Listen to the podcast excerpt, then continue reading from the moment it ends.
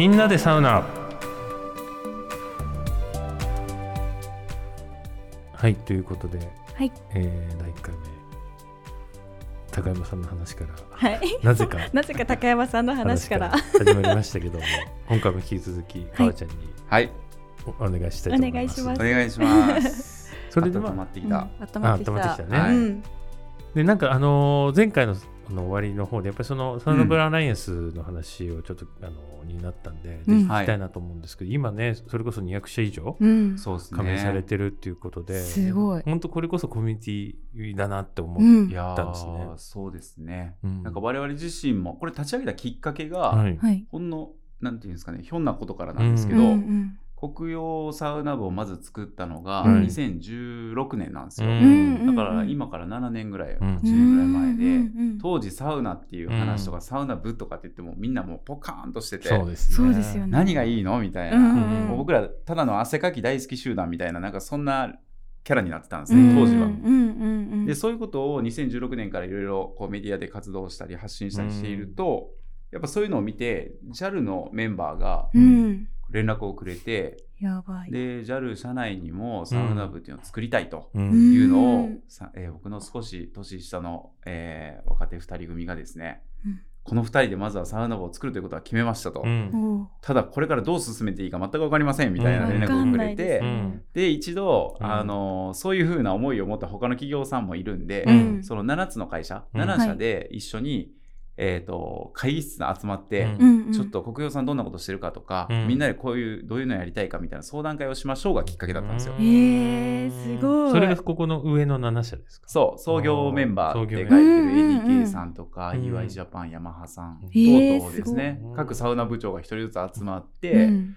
で JAL さんのオフィスの会議室に集まったのがうん。2019年、うんその3年後ですね。えーでそこでミーティングというか初めましてってやったんですけど、うん。大体こんなねあの業種がまずみんなバラバラなんですよ、うんうんうん。EY さんみたいなコンサルねえだって会社さんと EY さんかとか本当そうですよね。うん。で JAL 国用に至ってもね、うん。航空業と我々うん。建設とかそうですよね。製造業なんでうんうん。何かというとその結構ね何を会話しようか最初うんうん。難しいんですよね、確かに。確かに共通点僕らが急に航空業界のこと言えるかっていうと言えないじゃないですか、うんけどあの JAL の飛行機大好きですまではいけるんですけど、そう続かないのよその先が。フ。ィンランド便もうちょっと増えませんかねぐらいそうそう以上だな。まだひねり出して。2C はいいんですけど EY さんに至ってうん。は守秘義務も強い上にコンサル会社だかねら。あー多岐にねそっか。その部署によってもやってること全然違いますからね。そうなんですよ。うん。そっかだクライアントのこともお互い言えないし、そうね。んなんかそこって気まずさみたいなやっぱあるじゃないですか。うん。なんかこれが異業種交流会のうん。僕は持ってる大きな課題だと思っていて、業種を超えた瞬間共通言語なかなかないよねみたいな課題があった中で、うん。この会議室のミーティングがうん。もうとんでもなくあのエキサイティングしたんですけど、うん。はい。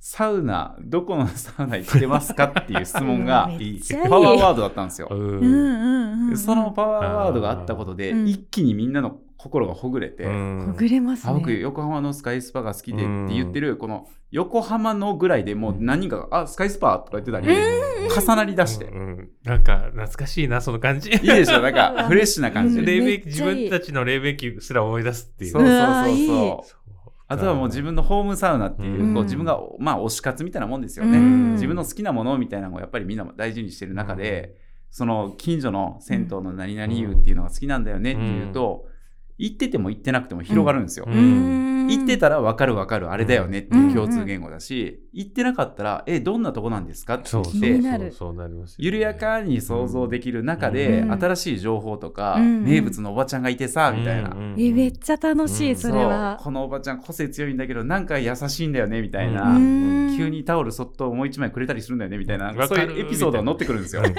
ていうのでもうアイスブレイクというアイスブレイクがもう一気に終わったんですよね。うんなんかみんなの表情がすごい柔らかくなってて、会議室って本来カチッとね、うん。あのスーツ着て背筋伸ばしてみたいな印象ありますけど、はい。こんな異業種の人が集まってても、うん。ほぐれたというこういう現象が、僕ら自身にとっても結構気づきというか、うん。発見で。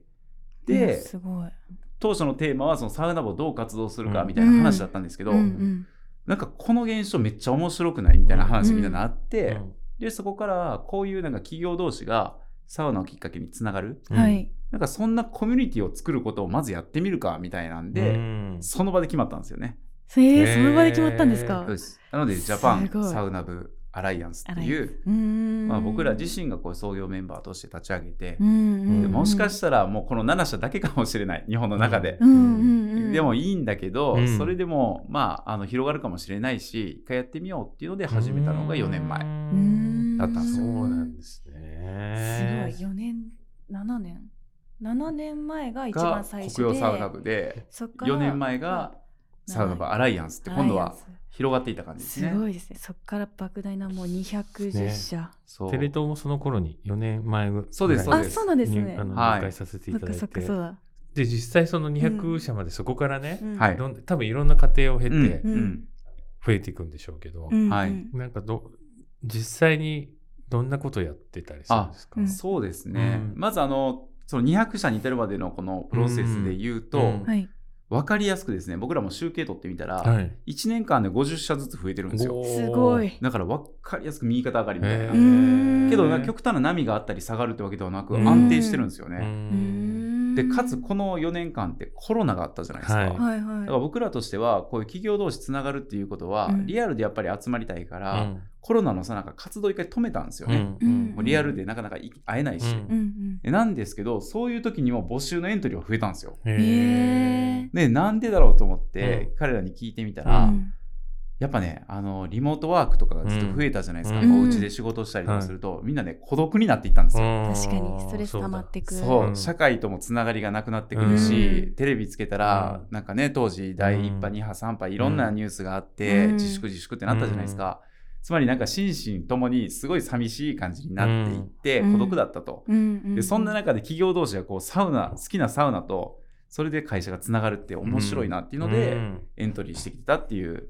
どうもそういう背景から来てたっていう。いやでもあのコロナ禍期間ってやっぱうん。りそのサウナ人口多分増えたじゃないですか。いや、うんそうですね。増えた気がする。なんかやっぱりあれ思うんですけど、うん。あの前も前も喋ったかもしれないんですけど、そのうん自分の事務所にササウナを、うん。まあはい3人ぐらいマックス入れるうん。サウナを作って、うん。初日に一人で入ってた時がピークでうん。いやいいんですよ。入るんだけど、け分かったことは何かって言ったら、うん。やっぱり施設に行ってうんうん。一、人だったとしても、うん。やっぱりその整ってたりする人たちの顔を見ること込みで、うん。やっぱサウナの幸せというかうん。なんかあるなっていうその音だったりとうん。か、うん。なんかその空間をこうみんなである意味共有してるっていうのがやっぱめちゃめちゃ尊いというか確かに。だからそういううん。特にあのコロナ禍みたいうん。に人と会うことがないっていう時は、やっぱり目欲だけどみんなサウナ行ってあのは入ることでなんとなくコミュニティとつながってるっていううん感じを受けるっていうのはすごいあるなと思うん。ですよ。あのソロサウナは別に用途がねあの、うん。うんそういう用途で行くんでね。またそれとは別なんだけども、うん。目的がねもうクイックに自分自身をリフレッシュしようって言ってる方が多いんで。だ、からすごいわかりますね。あのそこのつながりをやっぱり求めたいっていうのは。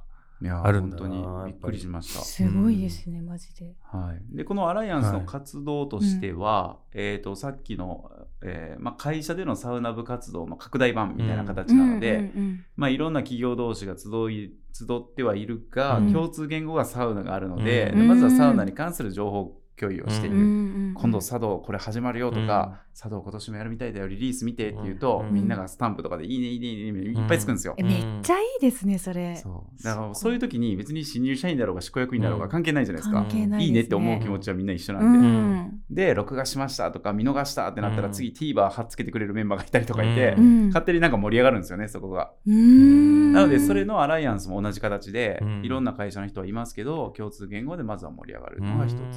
いいすごい。です、ねサウナ挟んでることによってもうなんか壁が消えますもんね。そうなんです、そうなんであとはリアルイベント。うん。もうこうコロナも落ち着いてきたことで、前後にはやってるイベントがありまして、えっ、と、キャンプ場とかをですね、うん。えっ、と、貸し切らせてもらって、うん100人でテントサウナやりましょうみたいな、えー。絶対楽しい。そういうのがあって、このね、ホームページにも、はい。うんこのコロナ前かなに1回やったレポートも上げてたりするんで、ご興味ある方はぜひ見ていただきたいんですけど、うんうんそれでもういろんな会社の人たちが集まって、うん。で、サウナをして、で、みんなで交流していくと。っていう、まあ、ネットワーキングとこういう体験みたいなのがリンクしてますかうね。ん。あ、その YouTube 映像ですね。えー、すごい、はい。1分、2分ぐらいの確か映像になってるんですけど、うんうんこれで見れる？あ見れます見れます。なんかそういう風な企画を自らうんみんなで有志でやって、でみんなでこうイベント当日を安全に、うんうん。そして楽しめるように作って、え。でみんなでいい思い出になったねって言って帰っていくみたいな、うん。すごい。しかもこんだけの企業集まってたら何でもできそうじゃないですかいやその通りなのよ本当に。素晴らしい視点。あのね アライアンスのならではの強みで、うんこれ面白かったのがみんな別にこれあのどこかに委託してるわけじゃなくて、うん本当に自分たちで文化祭のように、ん自らの手で作って自ら楽しむっていう、はい。そういう仕組みにしてるんですね、うんうん。なので何が起きるかっていうと、うん。はい例えば、えーサウナしたら、はい。そのまま食とかドリンクとか欲しいじゃないですか、欲しいです。そしたらですねあの加盟してるドリンクメーカーさんがですね、はい。うんこれ持ってくよとか言って、へー。自社の商品持ってきてくれたり、うん。ああもうめっちゃいい。そう。で我々も文房具だけじゃなくてこういう風な、うん。あのなんていうんですかねビンゴ大会とかやった時の景品で、うん。みんなで文具のことを知ってもらう会を作ったりとあか、ーなんか企業の持ってるそれぞれのリソースうんうん。とかアセットを持ち込んで、うん。一緒に盛り上げることができる。ううーんいうのはこのまあ一つの特色でもあり、うん。企業側もうん。テストマーケティングできてるんですよ。そうでしょうん。う。ね。お互いマーケティングしてる感じ。そうなんですそうなんです。そねけどなんかビジネスとしてやってるというよりは、うん。普通にみんなで遊んでるっていう感覚なんだけれども、うん。生の声とかを通してあこういうニーズがあるんだとか、うん。この商品こういう感想なんだなっていうのを持ち帰ってるっていう、ん。本当にビジネスにも、えーライフにもメリットが出るっていう、そんな感じですね。いや面白い。めっちゃいいですね。はいこれはみんな知ったら参加したいですね。うん、この回で確か130人ぐらい参加してて加盟企業も40社ぐらい確かいたかな。すごいな。それでも200社には届いてない5分の1だから、ううん。いつか200社全員でやりたいなって僕は思ってるんですもうけどすごい巨大なは い敷地と。200社全員だったらだってうん。600人ぐらい必要でしょ？いや三人それが人数があれなんですよ。あの JAL のサウナ部でまず500人いるんですよ。ちょっと待って500人ですか？500人いるんですよ今。やばい。さすが巨大企業。巨大企業。3万人いるんで会社員が。もう本当に北海道から沖縄まで社員たちでうん。集めたら500人ぐらいいるのが JAL の特徴でう、ん。国用でもう130人ぐらいかな今でうん。いますと、でで各社もちろん5人とか10人とかもいいらっしゃるんで、そういうのを総合的にアンケート取って集めてみたら、うん。今多分ね累積3200名ぐらいいるんですよ。やばい。一日じゃ絶対交流武道館できんじゃないですか？武道館行きまますね。武道館、下全部サウナにして。確かに。スタジアム形式。そう。で、みんなあの、上の座席のところでこうやって外気浴みたいに。怖い。そう。え風当たりながらね。そう。そうそう。1階のアリーナで、あの、サウナ水風呂入って、うん。2階のアリあのスタンドで外気浴。みんな外気浴していいっるすね。めちゃくちゃいい。で気持ちよさそうな人にはちょっとスポット当たってあのエキシビジョンそうそうそうそうそう。そうモニターに出てくる。ビジョンに出てくるっていうね。整ってる顔が。そうそう。良い整いでした。っつってみんなで応援して。めちゃくちゃおもろいいやそうなんです、まあ、こういうふうなネットワーキングとか、うん。リアルとかあのオンラインの交流会をやっているのがまずは前提になっていて、うん。でそこから派生して、やっぱ会社対会社なんで、うん。あのビジネスにつながることもあるんですね。うん。そうですよね例えば JAL さんとかとアドベイズさんっていうメディア会社とそういう航空会社がひっついて、うん。うんサウナ×旅っていうサウナ旅っていうコンテンツから、うんそういうサウナ旅の、まあ、現地レポートみたいなのを一種のメディアとして作ってうん発信するという、まさにこう両者のリソースが掛け合わさったモデルでこういうきっかけもアライアンスから生まれてるんへですよね。ー確かにめっちゃきっかけになりますね。ね、実際にそういうふうにつながっていくっていうのはやっぱりいいですね。うん。そうですね。ってるっていう。まあでもそこを目指してやってるわけではないんでしょうけど。そう。このなんかゆさっきの緩やかなコミュニティっていうところが多分テーマになっていて、うん。うんこう強制力が働いてしまうと、うん。結構ね肩肘こう力入れてぶん回しちゃう感じになっちゃうんですよ。うん。まあビジネスを作りに来ましたみたいな感じでうん来ちゃったら、でもそういう会社も、あの、いるんじゃないですか。あ。こんだけいろんな会社があると、ここ行ったら使う、あの、ビジネスでつながれるみたいな。そうですね。あの加盟企業の中には本当にサウナ専門の、うん。えー飲料メーカーさんとかもいるんですよ。うん。でそれは我々のコンセプトの中にも決めていて、はい。うんあのサウナで日本のビジネスシーンを活性化させるっていうテーマを一番上に置いてるんですね。ううん。んなのでそういうビジネスをするっていうのも全然 OK にしてうるんですよ。んなので僕らはあの企業の名前をちゃんと使ってうん。社内にもこう合意を取った上で来てくださいと、っうん。ていう形にしてるので、うん。あの全然ビジネスしてもらうのも OK と、っうん。ていう感じにはしてます。めちゃくちゃ面白い。なるほど。で、あのーね、それこそビジネス文脈で言うと、うん。はい、なんかまあ働くっていうこととサウナっていうことを、やっぱりそれこそそのスカイスパのうん、コワーキングとかがやっぱりそのまず走りっていうかそもそもサウナ施設で働く仕事するとかっていうことの うん。発想がなかったけど今やもう僕もし あのなんならズームとか端っこの方でやればああのそその脚本家のし、うん。知り合いとかもみんなその仕事ノート PC 持ち込んでサウナ入って、うんうん。あの煮詰まったら、うんうんあのサウナサウナ入ってみたいなでまた帰ってみたいなことをややったりとか、うん。本当にそのサウナ施設で仕事するってことは結構スタンダードになりましたけど。いやそうっすね。ね。そこの本当にその洗面をつけたのが川ちゃんなわけいじゃないですか。いやだいぶ変わったと思います。うん。あのまずマスの受け入れ具合といいますか、うん。うん。2018年ぐらいにそのスカイスパ横浜うん。うんにコワーキングサウナっていうものを企画設計させていただいたんですけど、それもきっかけは、うん。あの自分自身が、うん。そのずっと国用サウナ部が通ってるホームサウナがスカイスパだったんですよ。うんうんうん。でそれで行ってると仕事終わりにそこに行ってうん。勉強したりとか、それを癒しをしてたんですけど、うん。なんかねサウナとか入って一回リセットすると、うん。なんかまた思いつくというか、うん。うん。ああれってみたいなアイデアがこう生まれる感じになるんですよね。うん。うん。でそれ面白いなと思った時に、うん。唯一の課題が一個だけあって、思いついたやつあの受付越えて帰り道のエレベーター乗ったあたりで半分ぐらいもう忘れてるんですよ。あ確かに。れなんだっけなとか思って、はい。なんかいいこと思いついたはずなのにみたいうんな。あー確かにでね。それがもうとても自分の中では惜しくてですね、ううん。んなんか出てきたそのまだ館内着の状態でもいいから、うん。その状態でなんかこうアウトプットというか、うん。書き出したいなっていう思いがあって、うんうんうん勝手にやってたんですよ、うんレストランゾーンで生姜焼き食べながらその横にメモめっちゃするみたいな、っていうのをずっとやってると、うん。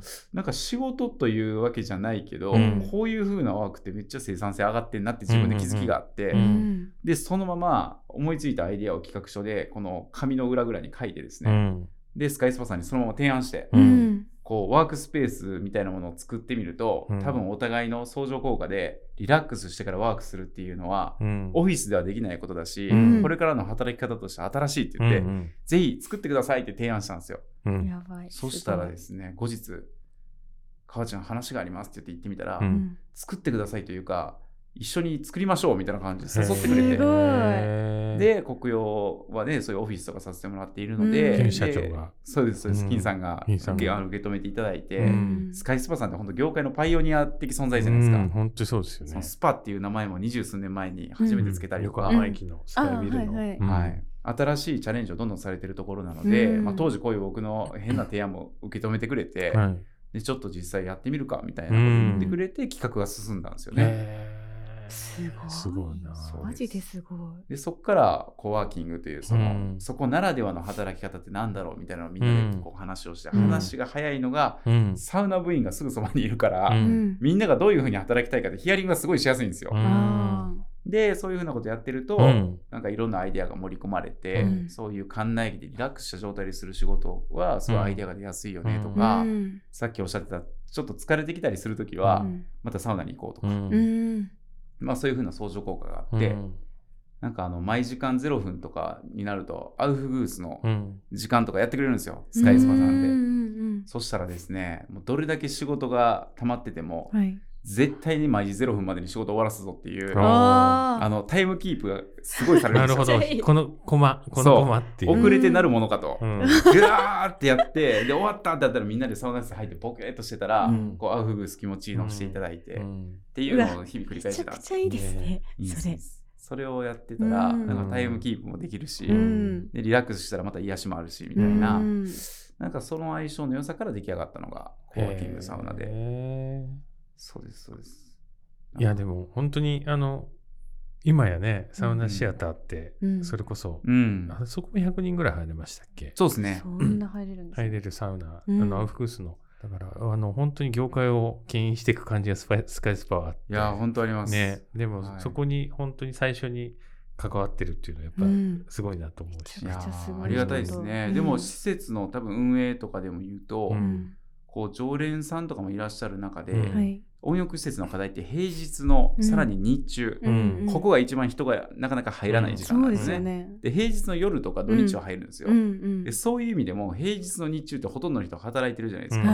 でそれがリモートワークっていう手段がコロナを超えてうん。加速したことで、ううん。ん。今ねスカイスパさんの昼間うん。めちゃくちゃ人いるんですよ。ああそうなんですね。すごいです本当に。うん。めっちゃみんなオフィスとかで仕事してる感じに見えるんだけど、うん。全員首から下同じ格好してるんで、めちゃくちゃ愉快な景色。およそ働いてると思うよね。そうそうそうそう。けどねあの僕は大体顔見知りの方結構いらっしゃるんであれなんですけど、うんすごい人いっぱいいますよ。仕事バリバリしてる人たちうも、なんかもうアクセク仕事してるというよりはリラックスしながらうん。やってて緩急がすごいんですよね、うん。集中する時ボンと入るし、うん。っていうのがあって。スカイスパさんもうん。あれです、あの個室とかも作ったんで、うん。うんうんあリモートワークしたいとかあのズームするとかってやったらそっちのブースに入ったり、うんそのスカイスパで結構取材を受けることがあるんですけど、うん。結構面白い逸話が一つあって、うんそのライターさんとか僕のこうこれだけこうバーって喋ってるのをメモされたりするじゃないですか、でその後原稿を作るじゃないですか、うん。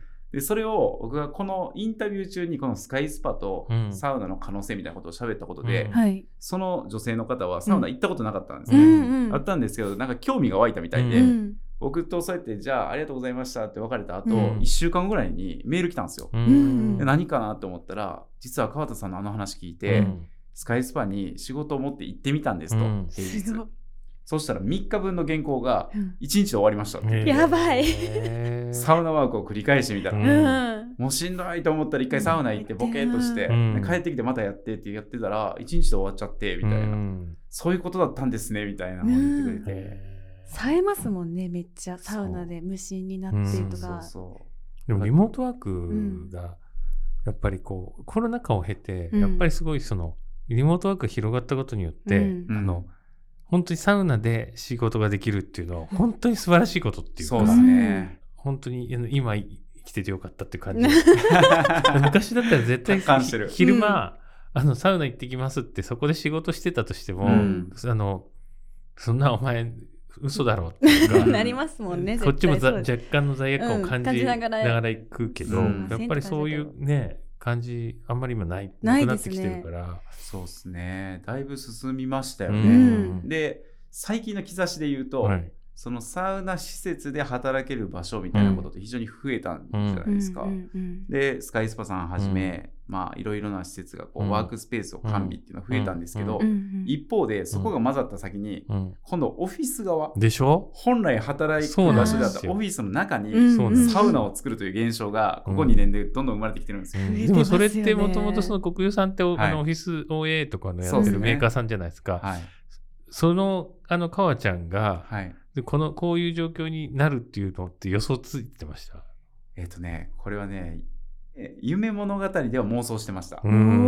あったらいいなの中にうんプランに一つあって、うん日本中のオフィスの中にサウナを作るっていう僕の野望があったんですよ。でそれがこんなに早く来るとは思ってなくて、うんねすごいですよね。ちょっとこれはびっくりします。うん。これは名古屋のねねあのー名古屋にいらっしゃるタマディックさんっていうえ。あの、高山さんの回でね、うん喋りましたよね。話出てましたね。そうそうそう。あのね方々もそうですし、はい。そういうオフィスにサウナを作るっていうのが、うん。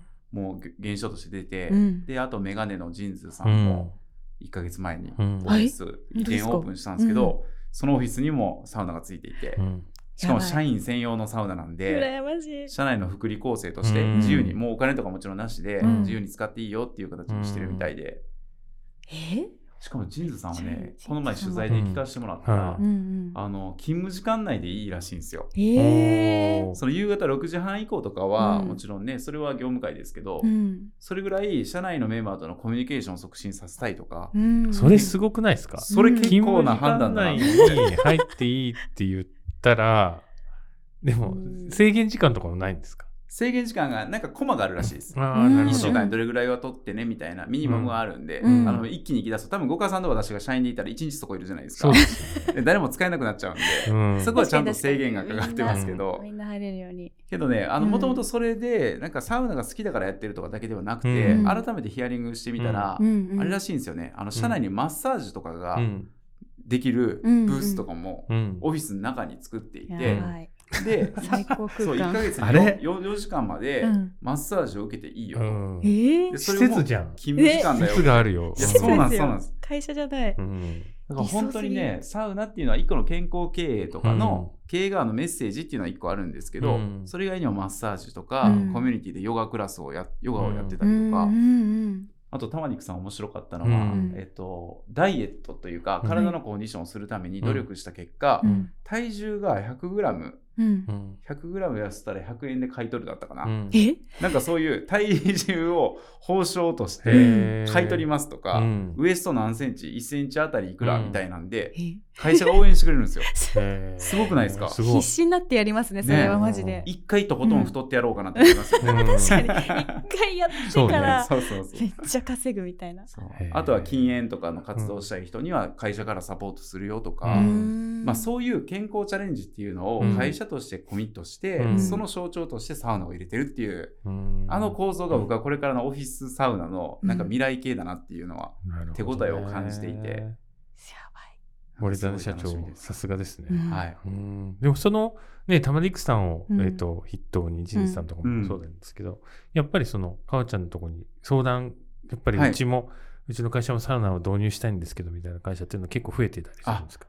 結構増えました。うん。でうん。特にこういうハードを作るっていううん。領域もすごい大事なんですよね。はい。動線計画とか、うん。男性女性とか、うん。グループとかソロとかいろんな形態があるんで、うどういいうのを作ろうっていうのもそうなんですけど、運営のところうん。うんじゃあ実際オフィスの中なんで清掃とか確かに。タオル誰が用意するんだみたいなのあるじゃないですか。うん。確かに。なんかそういう風なところであったり、あとはブランディングとか、うん。さっきの目的ですよね、うん。健康経営とか、そういう相談は非常に今多くいただいていて、うんまだまだ実はあのまだ世には出てないですけど、うん。オフィスサウナは出来上がる予定、えー、ですなんかいいですね。夢がありますね、夢ですね。あともうもう一個大きいので言うと、うん。うん。オフィスの中にサウナ持つっていうのも今兆しは出てるんですけど、はい。もう一つはオフィスの中だけで持てない企業さん。ももちろんいらっしゃるじゃないですか、うんうん。コストがどうとか、はい。運営の人件費がとかある中で、そうじゃなくてオフィスビルはいはいはい。今度は大きくなってオフィスビルの共用部にうんコンビニとか居酒屋とかが入っているように、にサウナがあったなるらほど。どんな暮らしになるんだろうっていうテーマで、うん。僕今日本にねあの何本かビルやってるんですよ今。えー。ビルサウナ。なんかそれこそ昔バブルの頃の、はい。えっ、とマンション、はいうん。ちょっと高級向けのマンションで、うん。管理組合がうん。維持費払って、うん。あのみんなでね。みんなでうん。そういあるう組合みたいな形で。そういうサウナもあっていう話は聞いたことあるんですけど、えー。なんかまたそれとは違う感じじゃないですか。そうですね。あと、あとでもそれに近いのはなんかフィンランドとかはうん結構ね、そういう会社にこうあの共有部分にサウナがあるとかっていうのはあるから、そうですね。えーそれ面白いですね社会実験として。どういう感じになるのか。うん。はい。なんかこのあたりは僕は結構可能性を感じていて、うん。オフィスの中でやる場合はさっきみたいにもう企業のブランドをしっかり浸透させるとか、うん。社内の健康経営とかなんですけど、はい。公共になってでもビルは一緒とかなってくると、うん。さっきの私のサウナバアライアンスのコミュニティの具現化みたいな形で、こうビルの中のテナントさん同士もなかなか混ざるきっかけないじゃないですか。なるほど。エレベーターで会った時にどうもみたいな入る人間ってなかなか怖いじゃないですか、うん。それ。って。ですけれども、そういう共用部にサウナがあると、うん。そこで緩やかに顔を合わすコミュニティとかが生まれ出すので、うんうんちょっとしたサウナイベントを月に1回、例えばそのビルのテナントさん同士でうん。サウナ会をやってみましょうとか、うん。もしくはサウナ部同士で企業同士がつながって、うん。テナント内で新規事業が生まれるかもしれないとか、なんかそういう組織間とか企業間をつなぐ潤滑油になるかもしれないっていうのが仮説テーマで、ん。今それを計画してるとこなんで、ここの近く、そのうちの一つはそうですね、埼玉のうん大宮の方に、はい、ビルがボンとできるところの共用にサウナみたいなのができたりする予定ですね。最近どこに出ても、うん。終わった頃みんなポカーンってして帰るんですよ。ね。なんだっけこの人みたいな。だからね、かわちゃんでも全部まとめちゃうんですけど。でもあれですよね、うん。社長室室あ長なわけでしょ？はい。うん。あうん。の、硬い部分を言うと、うん。あの企業に勤めてるあの会社員でもあって、うん。で、でも社長室とかイノベーションセンターっていう部署に私いるんですけど、うん。まあ一言で言うと、その会社の領域を拡張していくのが仕事うん。でもあって、これまでの事業も大切なんですけど、10年先を見せて、まだやってないチャレンジをしていこうん。うみたいうん。なことのチームでもあるんで、そういうこう全然違うことをやってるというよりは、そういう活動を通して地域の人たちとつながった結果、うん。国用側にメリットがあることは持って帰ってきたりとか、うん。うん何よりさっきみたいにサウナ部っていう活動を通して、うん。組織内のこう縦横斜めの組織をつないでいくみたいな活動はしてるので、うん。会社側のバリューとそういう世の中のサウナによるバリューっていうのは両方ともこう走らせてる感じですね。ん。つながってる。いやねこの間あのーうん実は一緒にね、はい。あの母ちゃんがプロデュースしている、うんうん。富山のサウナにうん。うん。行ってきたんですね。でうんやっぱりその辺の話を、はい。あのちょっと要はコミ要はローカルじゃないですか、はい。富山って。うんローカルにそういうサウナを作ることだったり、うん。今ちょっとおっしゃってたよううんな、うん。あの事業を拡張してコミュニティとしてサウナを作ったりとか、うんうん。あの実際にそのやってる仕事をサウナを通じて広げていくっていうことが、まあ、結構我々のはい。パブリックサウナとういうんか、を作っていく上ではすごく重要になってくるんではないかと思うのでなんかそのあたりを。はい。はい次の回ではい。ぜ聞ければなというふうに思ってますのはい。聞かせてください。でよろしくお願いします。お願いします。ありがとうございます。ありがとうございました。